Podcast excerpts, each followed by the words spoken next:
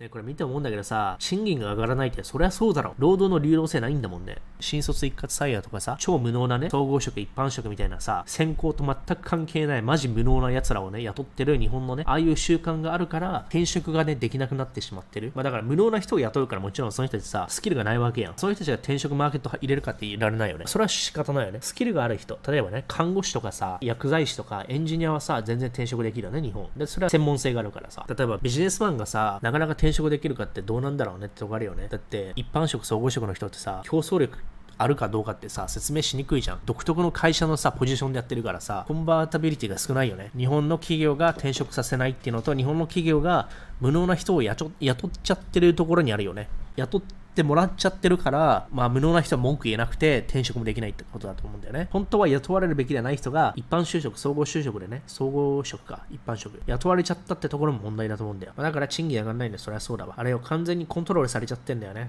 企業側に。その逆がアメリカだよね。やっぱガンガン転職できるしさ、それで釣り上げられるのよ、給料。流動性がないってのが一番の問題。労働の流動性がないから、オファーとかたくさん受けて、賃金の釣り上げができないと。ってことは給料が上がらないと。っていうことは物価も上げなくて OK。逆に言うと、アメリカとかで賃金の釣り上げがね、ガファ、アップルとね、Facebook と Google とか釣り上げるから、賃金上昇。っていうことは、レントも上がる。ってことは物価も上がるっていう風になっていくんだよね。それができてない日本。アメリカよりも日本の方が、キャッシュの保持率がめちゃめちゃ高いんだよね。会社が従業員に還元しないで、会社で持っちゃうんだよね。安定を求めるから、会社が。キャッシュポジションとして。だから給料も報酬もなかなか上がんないっていうのもあるよね。流動性が少ないから、給料上げなくても、終身雇用みたいな日本安定を求めるから、労働者が出てかないんだよね。転職が難しい状態になってるから、移ろうにも移れないの。会社知ってるから、足元見て、給料低いまま下げれるんだよね。アメリカとか欧米の場合、転職できるからさ、向こうがオファー持ってきたら、会社もさ、引き止めたければ、給料上げるしかないんだよね。それがないから、会社側がずっとね、労働者に対して低い賃金でゲットできちゃうんだよね。そこだよね。やっぱ戻るのは流動性のところだと思う。だから会社利益出てんだけど、従業員に還元されないっていうね。